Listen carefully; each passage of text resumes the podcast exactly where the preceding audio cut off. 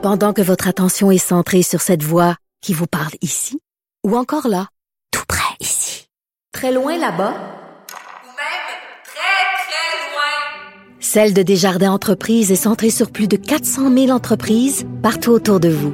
Depuis plus de 120 ans, nos équipes dédiées accompagnent les entrepreneurs d'ici à chaque étape pour qu'ils puissent rester centrés sur ce qui compte, la croissance de leur entreprise.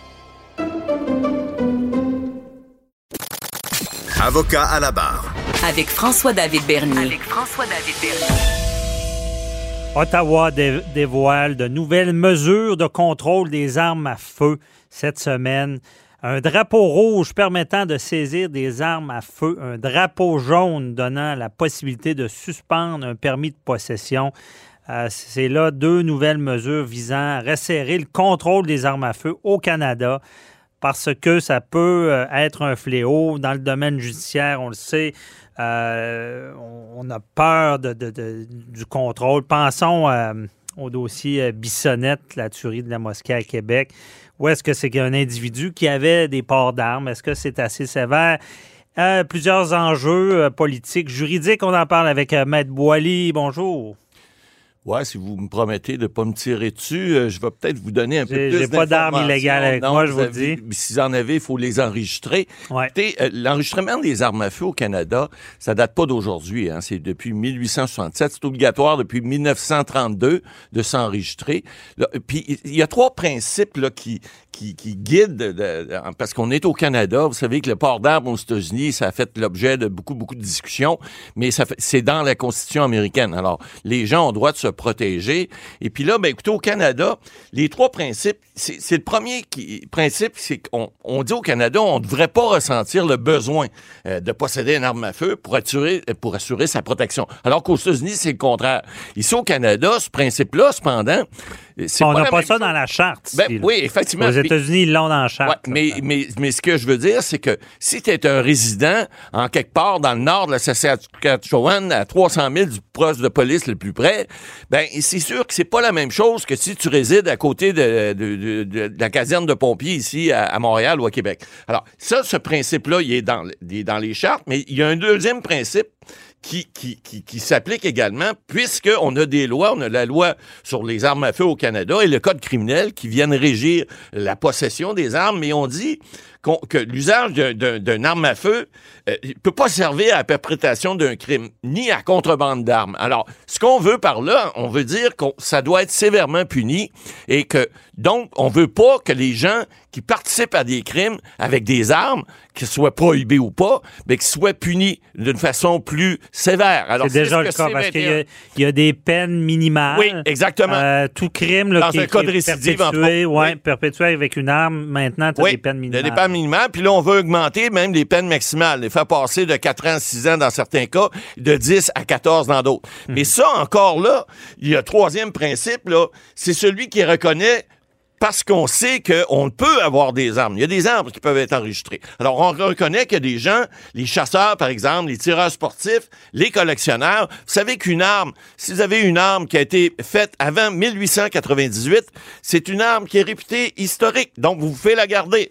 Bonne chance si vous voulez tirer avec, mais il y a des armes qui sont bien entretenues. Sauf que ce sont pas des armes qu'on appelle euh, euh, euh, donc des armes de- militaires ou des armes qu'on peut des armes de poing qui peuvent être rechargées de façon automatique. Alors, Ouais. c'est moins dangereux.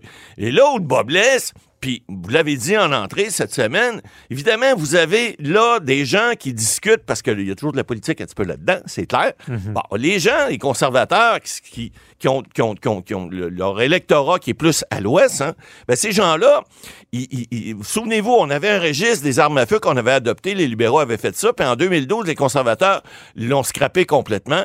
Ça a coûté d'ailleurs, le, le chef conser- conservateur Erin O'Toole dit cette semaine que ça avait coûté 2 milliards ce registre-là, puis qu'on on l'a jeté aux poubelles. Oui, mais c'est eux autres qui l'ont jeté aux poubelles, parce qu'ils n'en voulaient pas. Les gens de Québec voulait le récupérer. oui, le? Québec en Ouais. a fait. Il y a eu une discussion d'ailleurs là-dessus. Il y a eu une dispute au niveau euh, juridique. Le Québec a gagné, a pu garder ses données, mais c'est pas très utile parce que c'est pas des données qui sont complètes. Les policiers disent ça nous prend des données complètes. Mais tout ça étant dit, cette semaine, vous avez une dame qui est ingénieure de profession. Souvenez-vous, la Polytechnique en 89, Nathalie Provost, qui est la porte-parole, qui est une survivante de cette, de ce carnage-là, euh, et puis le mot est faible, a dit, écoutez, la nouvelle loi, là, ça changera rien parce que ce qu'on veut faire, finalement, elle n'a pas tort non plus. Je suis obligé de donner raison parce que, vous savez, on le dit, Maître Bernier, depuis le début, les lois, c'est fait les imbéciles. Alors, ces enregistrements d'armes-là ne feront jamais en sorte que des gens, des malades, des lortis de ce monde, des bissonnettes, comme vous avez nommé tout à l'heure, qui même si c'est des armes qui étaient non enregistrées, dans le cas de bissonnette, c'est pas le cas, mais il reste que des malades, il y en aura tout le temps. Donc, des gens qui vont pouvoir avoir des armes qui seront pas enregistrées, puis qui vont tirer avec, c'est il n'y a pas une loi qui va pouvoir venir euh, euh, contrecarrer ça. Mais Il n'y a le- pas une loi, il n'y a pas un politicien qui va empêcher ces choses-là. Ouais. Mais Et- il reste que ce qu'on veut faire, excusez, ce qu'on veut faire, c'est de forcer les gens non seulement à enregistrer leur arme, mais maintenant, on a depuis le mois de mai l'an dernier, on a adopté, avant C21, on a adopté un, un règlement euh, au fédéral pour interdire 1500 sortes d'armes. Il y a presque plus d'armes maintenant qui sont au- autorisées, à part les armes de chasse Ouais. tout ce qui s'appelle armes automatiques, etc. Et là où le bas blesse, parce que ça, c'est l'autre côté de la médaille, quand je vous dis, c'est damn if you did, damn if you don't, là, faites-le, on- on est pas content d'un bord, pas content de l'autre. Madame Provost t'es pas contente pour les raisons que je viens de vous expliquer, parce que de toute façon, c'est- on peut pas empêcher des, des, des, des, crimes odieux, des, des carnages. Il y a toujours des gens qui vont se procurer des armes de façon illégale ou autre. Ouais. Puis de l'autre côté, vous avez l'association, les lobbyistes des, des, des- des- des armes, eux autres, ils veulent pas. Puis les, les gens, les conservateurs non plus, ils veulent, eux autres, garder la liberté de pouvoir obtenir des armes, un peu comme aux États-Unis, parce qu'ils disent, de toute façon, ce que vous dites là, ben les armes, même s'ils ils deviennent légales, parce qu'on propose également de racheter, on va en reparler tout à l'heure, mais même s'ils deviennent euh, euh, enregistrés, on ne pourra plus les utiliser. Vous faites tellement de res- restrictions dans votre projet de loi C21 que les armes qui sont là maintenant, qui sont enregistrées, les gens pourront plus les utiliser. Tout ce qu'ils vont pouvoir faire, c'est les détruire éventuellement. Alors là, le, le registre des armes à feu crie au meurtre, excusez-moi l'expression. Puis l'autre côté, ben, ils font la même chose en disant ça réglera rien. Mais y a-tu. Parce que ça, je comprends la, la polémique, mais on s'entend qu'il y a beaucoup de crimes qui ont été perpétués par des gens qui avaient des armes enregistrées. Exactement. OK? Puis l'arme à bissonnette, là, c'était Ouais. légal. là. Ouais. Ah, automatique. Exact. Oui, oui. là, euh, c'est, c'est- Il est enregistré, c'est digne euh, des Ouais. armes militaires. L'ortie aussi, quand Ouais. il est rentré à l'Assemblée nationale, c'était un militaire, oubliez Ben, pas. c'est ça. Il a pogné une Mais- mitraillette, là, en quelque part, euh, dans, dans le surplus de l'armée. Il est rentré, puis il a tiré sur le Ah monde. oui. Mais Mais- il reste que souvent, bon, on a beau euh, essayer de régir ça, mais le problème, c'est des armes dans les mauvaises mains. Exact. Et la maladie mentale est un problème. On Et se le cache pas.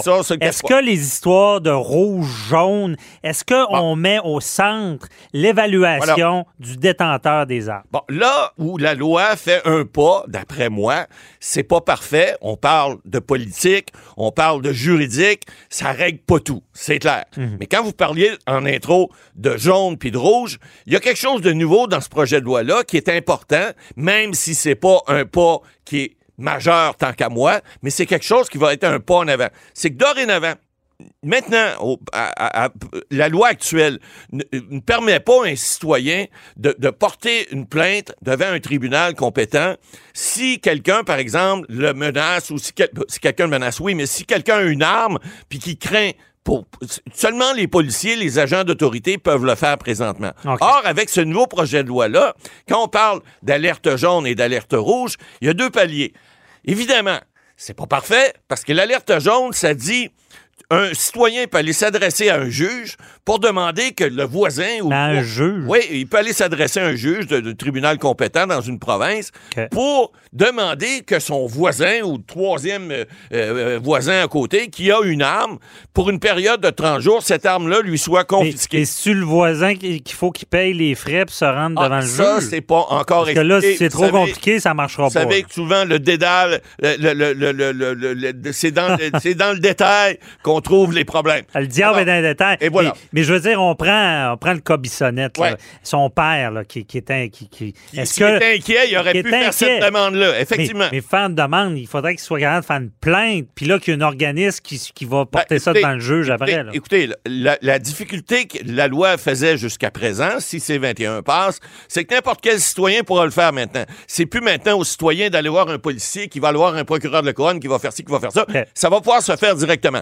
Comment? Qui va payer ça? Fouillez-moi Ben, dans mes poches, j'ai rien, j'ai pas encore... Faut, euh, faut pas que ça coûte rien 20, rédigé faut pas que là-dessus. ça coûte Non, 25 mais 000 c'est au le voisin principe, pour aller le devant, devant le juge, sinon ça marchera Non, pas. effectivement. Mais, c'est le euh, OK, principe le que détail n'est pas sorti. faire. Le détail est C'est pas ça. sorti. Et puis, à partir du moment où là, on permet à des gens de faire ce genre de, de vérification-là, ben, par exemple, je sais pas, je vous donne un exemple. Une femme qui vient de se séparer de son conjoint, qui a une arme euh, comme telle, même si elle est enregistrée, elle va pouvoir dire, ben écoute, j'ai des craintes raisonnables de penser que mon ex-conjoint peut utiliser cette arme-là pas nécessairement contre moi, mais de façon euh, euh, incorrecte, parce que n'oubliez pas, il y a 1500 armes qui sont rendues prohibées et vous allez avoir deux ans jusqu'en euh, 2022 pour, si vous voulez les faire acheter par le gouvernement, parce qu'ils pourront plus rien servir. Et là où Mme Provost avait raison cette semaine, celle qui, a- été, fait partie de la tuerie à Polytechnique, qui a été survivante, elle a dit, écoutez, ces armes-là, s'ils peuvent les garder, les gens, mais ils n'ont pas le droit de les utiliser,